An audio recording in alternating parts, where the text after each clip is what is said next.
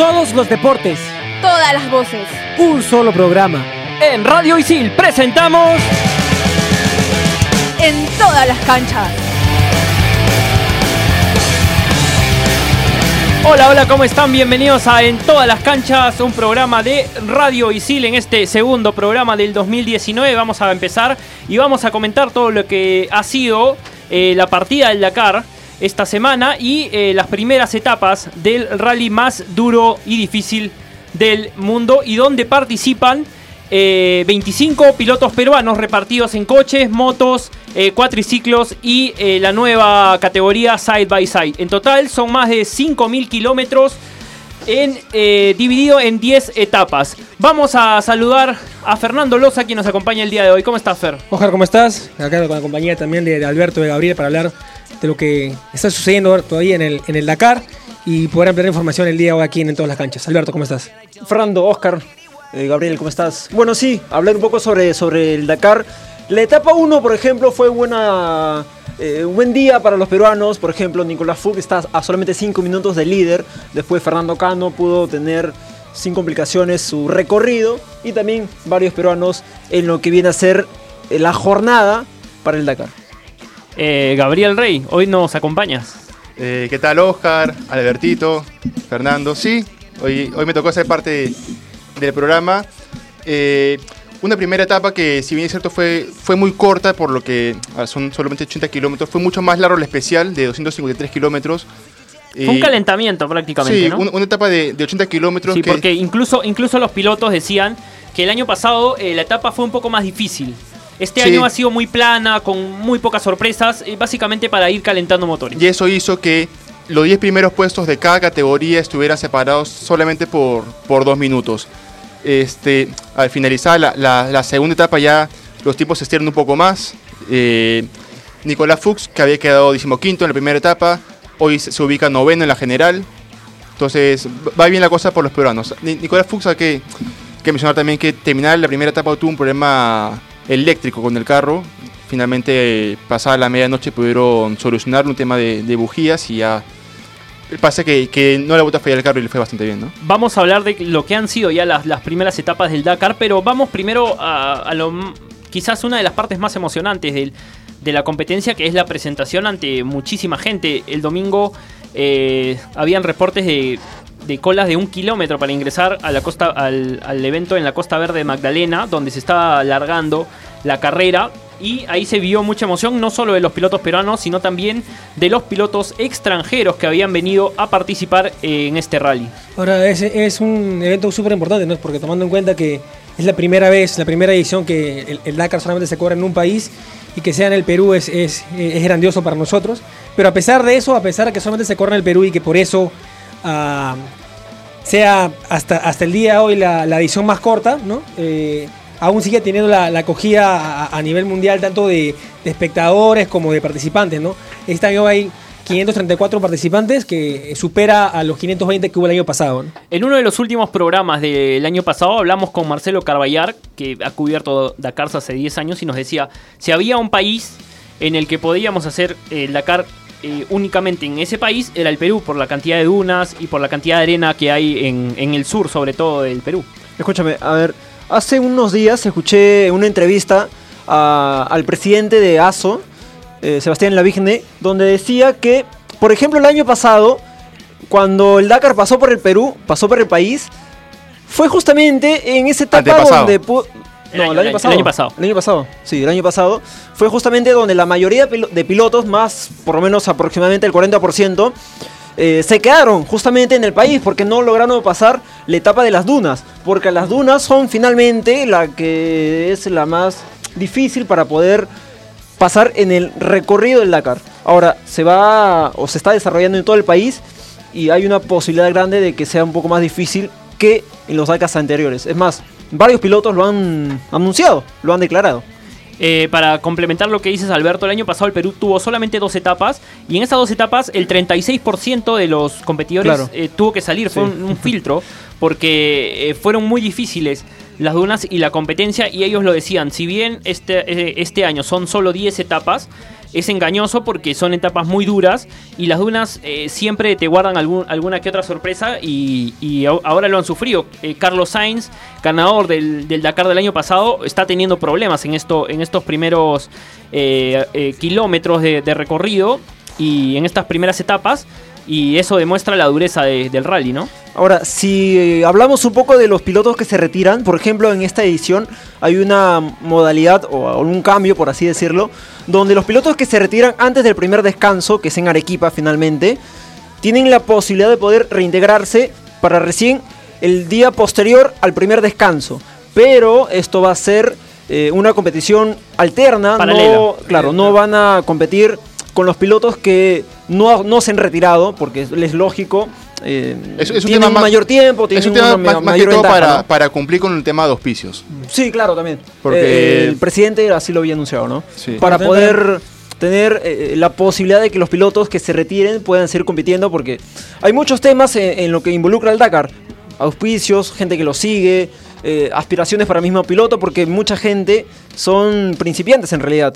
Son los que primeros entran a- al Dakar. Y es muy complicado de que si se retira y no participe, y es, es un poco en- difícil, ¿no? En esta edición están participando 17 mujeres, en esta edición del Dakar, lo que es la mayor cuota femenina dentro de, de- de este recorrido a, a nivel a- en toda su historia. ¿no?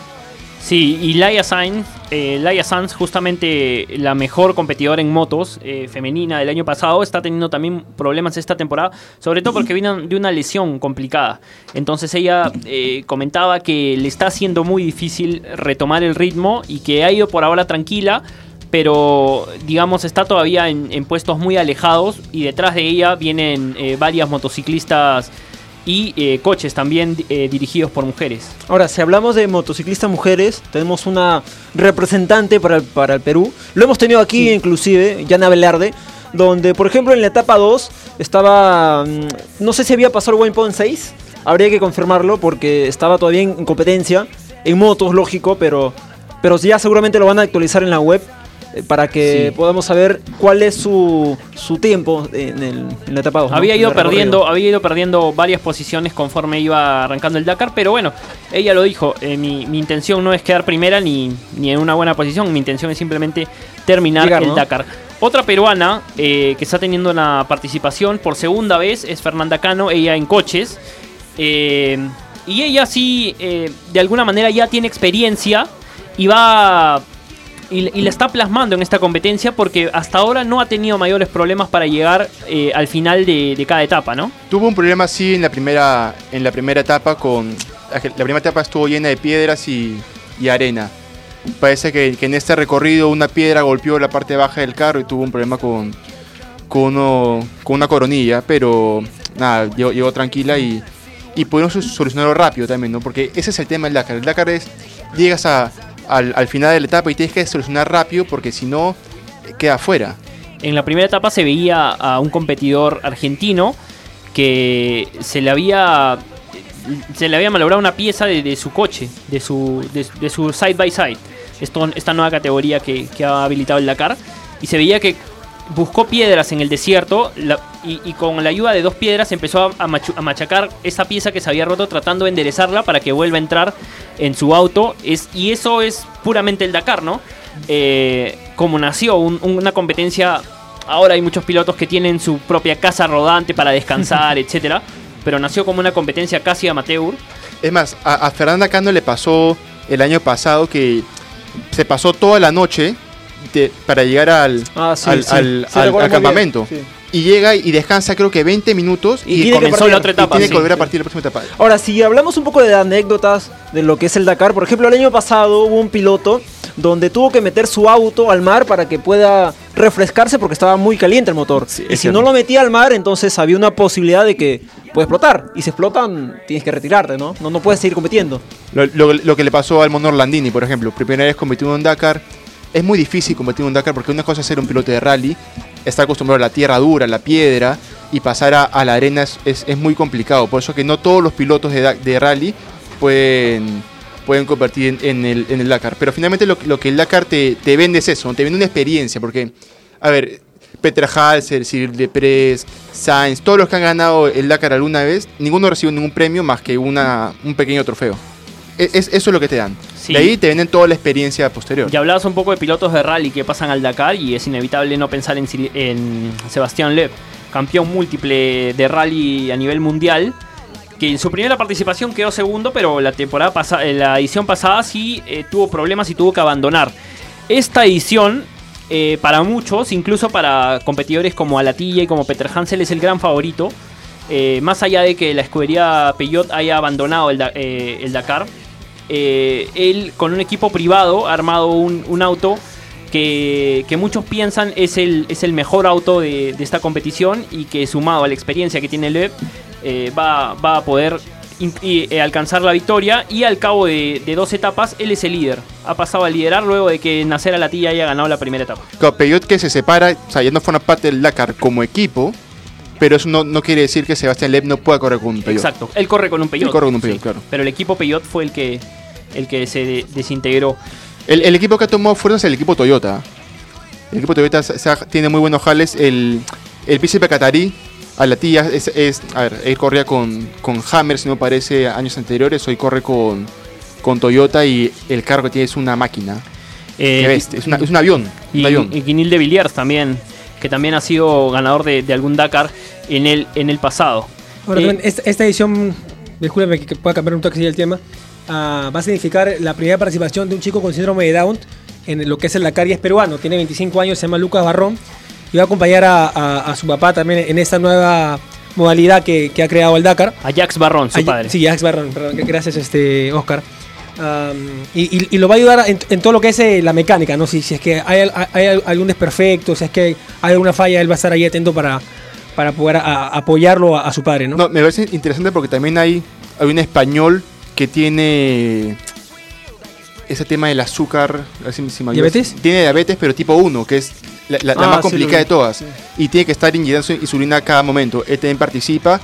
Y hay un, un piloto también que participa en motos que no tiene movilidad en las piernas. Y a ver, él corre con una moto delante y una moto atrás que, para que lo ayuden. En la primera etapa tuvo un accidente que se termina cayendo de la moto. Y lo que hacen estas motos que lo acompañan es se acercan donde está él, lo ayudan a, a parar la moto y que él siga su camino. ¿no? Me, me parece bastante, bastante paja esto que, que haya este tipo de, de inclusiones dentro de- del Dakar. Y que sea peruano es, es también otra motivación No, para nosotros. claro, es ex- excelente. Ya vamos a hablar también de los favoritos eh, peruanos, digamos, ¿no? ¿Quién es el favorito? Nico, Nico Fuchs, ¿no? Nico Fuchs es, es- más, más que el de los máximo favoritos favorito. peruanos, yo creo que el único que, O tiene, sea, que tiene posibilidades de, claro, de ganar digamos, etapas, ni, ni, si- ni siquiera No, no. ganar etapas es, o es sea, Nico Fuchs. hablando de Pero- pero, favoritos, es pero- eh, el, que, el que para nosotros va a quedar más adelante. Pero- Por ahí por- Hernández también. Por ejemplo, Carlos Velutino es, eh, ha, ha tenido varios Dakar, es más, es leyenda en el Dakar, pero no ha tenido En motos. muchos, claro, en moto, pero no ha tenido posibilidades remotas de poder ganar. El Dakar no, porque peruanos prácticamente no pueden ganar. Etapas, sí. sí. A eso es lo que voy, etapas, ¿no? El año pasado dos etapas fueron ganadas por peruanos eh, y bueno, Si esta no me equivoco, uno de ellos fue Hernández Ujú. y Fuchs. Alexis Hernández y Nico Sí. Fuchs, sí. Y- Hernández está ahorita en coche, por ejemplo. Sí, Hernández que, que no pudo terminar el Dakar, si no me equivoco. Por un tema de, de lesión. No lo recuerdo. no lo recuerdo. Parece que sí. Habría Eh, que confirmarlo, ¿no?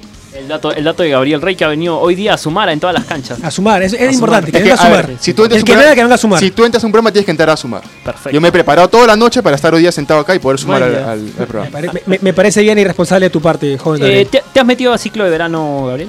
No, no. ¿No? No. No, ¿Por? Perfecto. No, porque es un, Ok.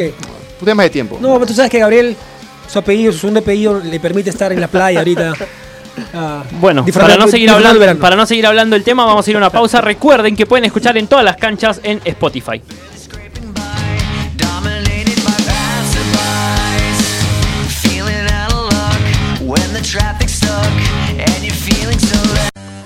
Estudia animación 3D en ISIL, la única carrera en el país avalada por Studio Arts de Hollywood. Estudia en ISIL y aprende haciendo.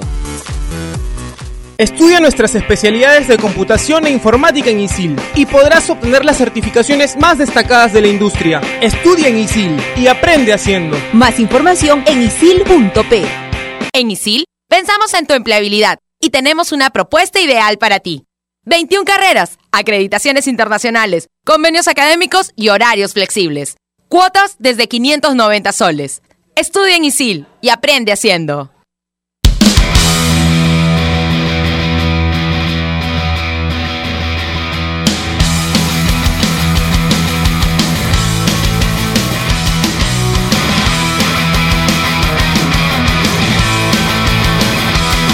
Volvemos en, todas las canchas para seguir hablando del Dakar.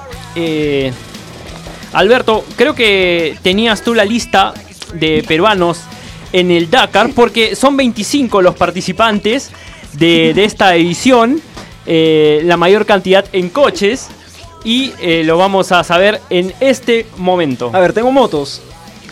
César Pardo, Carlos Belutino, que lo habíamos hablado en el bloque anterior, Osvaldo Burga, Sebastián Caballero, Roberto Beco, Yana Velarde, que lo tuvimos aquí en el programa, en Cuatrimotos. Tenemos a Cristian Málaga, a Emilio Choi, tenemos también a los peruanos. Después en carros a Nicolás Fuchs, su copiloto de Fernando Musano, a Eric Webers, a también a Diego Weber, Francisco León, Diego Eric Brum, Fernando Ferrán con su familiar Fernando Ferrán, Alexis Hernández, el bloque anterior lo habíamos indicado, Fernando Ferrán, claro, no, no, no como Garbiel en el programa anterior donde dijo, no, fue Pablo finalmente, que dijo cualquier cosa. Ordénate. ¿Qué Conti- pasa, Alberto? continúa, no, no lo has pronunciado bien, no lo has pronunciado Ya, bien. Sí, sí, sí, sí, ya, sí, piloto Miguel Álvarez, eh, Luis Alaiza también, Aníbal Aliaga. Lu- Lucho Fernando Can- Laiza, gran- gran Sí, piloto, sí, Lucho sí. Laiza. Fernanda Cano, Jacques Barrón, eh, lo que habíamos hablado en el bloque anterior también, con su copiloto Lucas Barrón.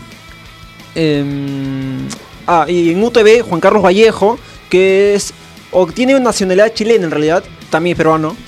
Em, y Pedro de Melo, los peruanos en el Dakar. En UTV, lo último que hemos Gran anunciado. cantidad de peruanos y el incentivo obviamente es que eh, todo el Dakar se corre en nuestro país, cosa que va a ser difícil que se repita eh, porque la so- eh, ASO eh, no quiere que, que se, que se corra todo el Dakar en un solo país, quiere que eh, se expanda para a diversos territorios, pero también viene un tema gubernamental porque Sí. es caro hacer el Dakar. Claro. En realidad es carísimo, ¿no? Es, es- es una cuestión del gobierno que tiene que dar una, una cierta cantidad de plata ¿no? para, para poder albergar el, el Dakar a cambio de que a, eh, a cambio de un impacto un, paco- un impacto mediático de, de turismo, ¿no? Entonces esa es una de las razones por la cual ni, el, el Dakar no, no ha ido ni, ni a Argentina ni Chile, ¿no? O sea, en Argentina tienen, tienen una prioridad porque están obsesionados con, con llevar la Fórmula 1 a, ahí, entonces por eso prefirieron no, no invertir en esta oportunidad en, en el Dakar y en Chile también hay otras prioridades y decidieron también desistir por lo que el Dakar solamente se, está recorriendo aquí en el, Ahora, país, ¿no? también hay, hay posibilidad de que sea el último Dakar que se corra en Latinoamérica. Dado esto que, que comentaba Oscar de, de que, no, que ASO no quiere que se corra solo en un solo país. Si siguen lo- los problemas de esto con, con Chile, con Bolivia también, porque a ver, Argentina, Argentina puede tener todas las ganas de, de correr el Dakar. Pero si Bolivia o Chile, ninguno de los participa, no hay como juntar a Argentina y a, y a Perú. Pero hubo una posibilidad donde era más una tema de, un tema de conversación donde indicaban que se pretendía en un futuro hacer Dakar del Pacífico, donde consistía que el Dakar empiece en Colombia, pase por Ecuador y finalice en Perú. Esto para poder por lo menos descentralizar el Dakar y que no sea solamente en los países que se ha repetido, Chile, Argentina, Bolivia, Perú. Por ejemplo, mandar el Dakar al norte y para que finalmente Pero- pueda terminar acá en Perú. Sí, es, pero es un es- denominado Dakar del Pacífico. Sí, pero es complicado porque el Dakar se ha caracterizado por, por dunas. Por las dunas, ¿no? Y por eso está En Colombia Perú, ¿no? por dunas. Sí, ah, es- también eso es una, una gran complejidad ¿no? que podrían encontrar en ese camino. Ahora, el Dakar 2019 se corre únicamente en el Perú y está dividido en 10 etapas que pasamos a revisar a continuación. La primera etapa Lima-Pisco, la segunda Pisco-San Juan de Marcona, la etapa 3 San Juan de Marcona-Arequipa, la etapa 4 es eh, la primera etapa maratón de la competencia, es Arequipa-Moquegua para motos y cuatrimotos y Arequipa-Tacna para autos y camiones. La etapa 5, eh, Moquegua-Arequipa, eh, para motos y cuatrimotos y Tacna Arequipa para autos y camiones. Eh, luego hay un día de descanso. Eh, la 6 es Arequipa San Juan de Marcona. La 7 San Juan de Marcona San Juan de Marcona. Eh, la, eta- ajá. la etapa 8 San Juan de Marcona Pisco. La etapa 9 es Pisco Pisco, otro loop. Y la etapa 10 es de Pisco a Lima, eh, que va a terminar en la Costa Verde, que es exactamente donde comenzó todo. Eh, sí, a ver. Hay que explicarle también a la gente que la etapa, las etapas maratón son dos durante este Dakar y durante esas etapas los autos y todos los competidores en realidad, ninguno puede recibir asistencia durante toda la competencia. Y hay- subcategorías, que ahorita el nombre se me ha ido, pero hay una chica en moto que participa en una subcategoría que es como etapa maratón, toda la competencia. O sea, no puede recibir asistencia en toda la competencia. Se- le pasa algo a la moto, ella misma tiene que, que solucionarlo. Y eso me parece aún más, más complicado. Sí, claro. Sí, hay, hay, hay diferentes eh, categorías porque hay, hay también los que son Dakar Originals, que no tienen asistencia para nada y, y duermen en carpas. O sea, ellos se han metido ahí porque quieren vivir la verdadera experiencia del Dakar. E incluso hay una, hay una pareja brasilera, me parece, que se acaba de casar y su luna de miel es competir en el Dakar. Ah. Originals. eh, y, vivir, y pasarle en una carpa. ¿No? Es parte, es parte de la experiencia también. Y si seguimos hablando de categorías, por ejemplo, hay otra que se ha agregado en coches, donde se llama UTV Open, donde tenemos a peruanos, Alexis Hernández y Aníbal Aliaga, donde se han pasado justamente a, este- a esta categoría porque en sus coches originales no pasó las revisiones técnicas y como ellos eran en realidad UTV eh, en Side by Side, Side by side. side by side, no pasaron las, las, las revisiones y entonces pasaron a la categoría de coches porque finalmente es y está dentro de coches y compite con Nicolás Fuchs, con Fernando Cano, eh, con más competidores, ¿no? Pero es una nueva categoría dentro de la modalidad coches. Hubo un, un problema que empañó un poco el, el Dakar al comienzo, que fue la exclusión del boliviano Salvatierra, Sí, que sí. tenía muchos Dakar encima eh, en cuatrimotos y que él argumenta que fue discriminado de alguna manera porque su cuatrimoto cumplía con todas las especificaciones técnicas para él, pero no para la organización. Y lo que él dice es que en Dakars anteriores él ha utilizado el mismo, la misma cuatrimoto y que incluso tiene las mismas especificaciones técnicas que otras cuatrimotos que sí han recibido el ok de la organización, pero que la suya, inexplicablemente para él, eh, no, no reunía las condiciones, lo que lo marginó de esta prueba. Y, y bueno, hasta el mismo presidente eh, del Dakar habló y explicó que bueno, que no, que escapaba de sus manos, que eh, ellos no son los que hacen las verificaciones técnicas. Eh, no quedó contento con esas explicaciones Salvatierra. No, sí hacen las verificaciones. Claro. No, pero, o sea, no dependía de él, o sea, no, él, él no podía hacer nada si es que eh, los de las verificaciones técnicas Ah, ya. decidían que el carro no estaba apto. Pero ¿sabes lo que pasa? Es que, a ver, yo también pude escuchar las declaraciones del- del presidente, donde decía que no se puede oficializar si un, si un carro pasa o no hasta la última etapa de ver- verificaciones. Y ahora, se han comunicado con, con el, con el boliviano a través de correos, a través de llamadas, insistiéndole que no venga con ese carro, con ese móvil. Antes de ella. Claro, antes de, antes de dar la, la, eh, digamos, eh, la sentencia, ¿no? Se estaban comunicando con él a través de correos, a través de llamadas, pero eh, el piloto insistía en, en traer su carro. Que era el mismo con los cuales se había competido Claro, antes. anteriormente, pero al parecer ha, ha habido unas modificaciones dentro de las verificaciones. Pero modificaciones sido- dentro de las verificaciones. han ¿no? sido muy estrictas. Eh, la misma Yana Velarde tuvo problemas. Sí, Eh, claro, Ignacio. Casale, que fue campeón en cuatris en la temporada pasada, que este año compite en Side by Side, eh, también ha tenido problemas y han demorado mucho las verificaciones, mu- y incluso hasta días, porque han sido muy estrictas y ha sorprendido de alguna manera a los competidores. Ahora, el piloto al parecer va a tratar de, de pelear esta posibilidad de poder reintegrarse en el Dakar, a pesar de que ya ha empezado, pero no Pero sé no es si se podría ¿no? dar. Pero no es lo mismo No ya, sé, pues, ¿no? me parece, ¿no? O sea, pero digamos, es la posibilidad de que plantea él. Ahora, si se da o no, ya es un tema aparte, ¿no? Es un tema es que un tema que tendría hasta el mismo Evo Morales eh, ha tocado. No sé si. ¿Sí? ¿Se- ¿Qué dijo?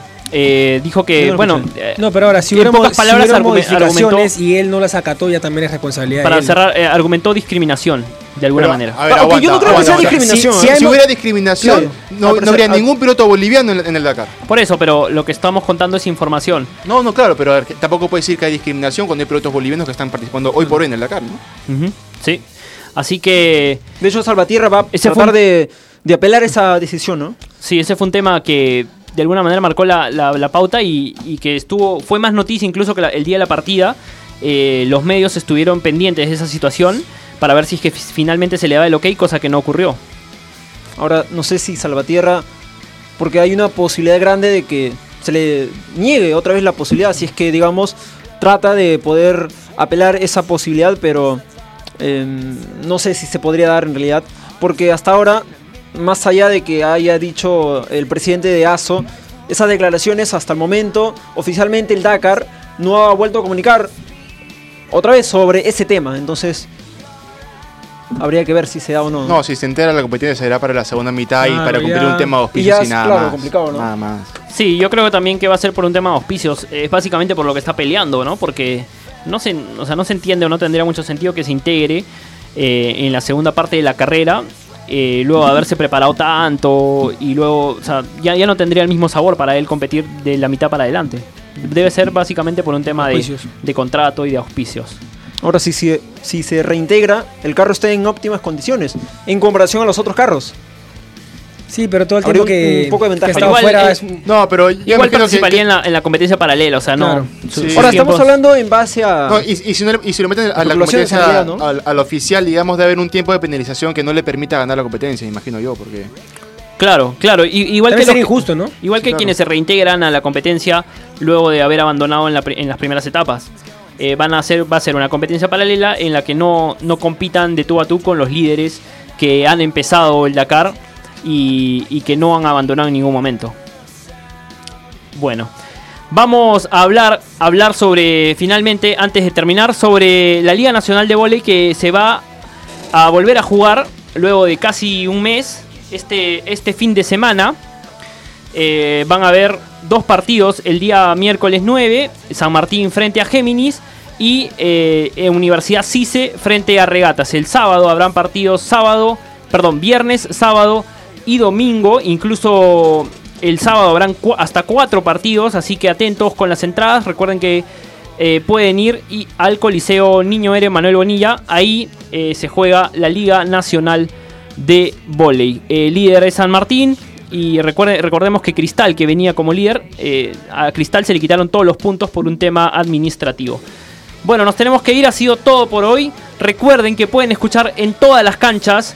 Somos alumnos de periodismo deportivo de ISIL. Nos reencontramos la próxima semana en todas las canchas.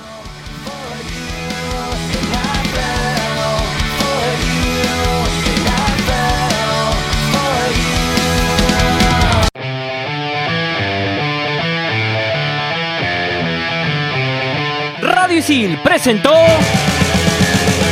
En todas las canchas.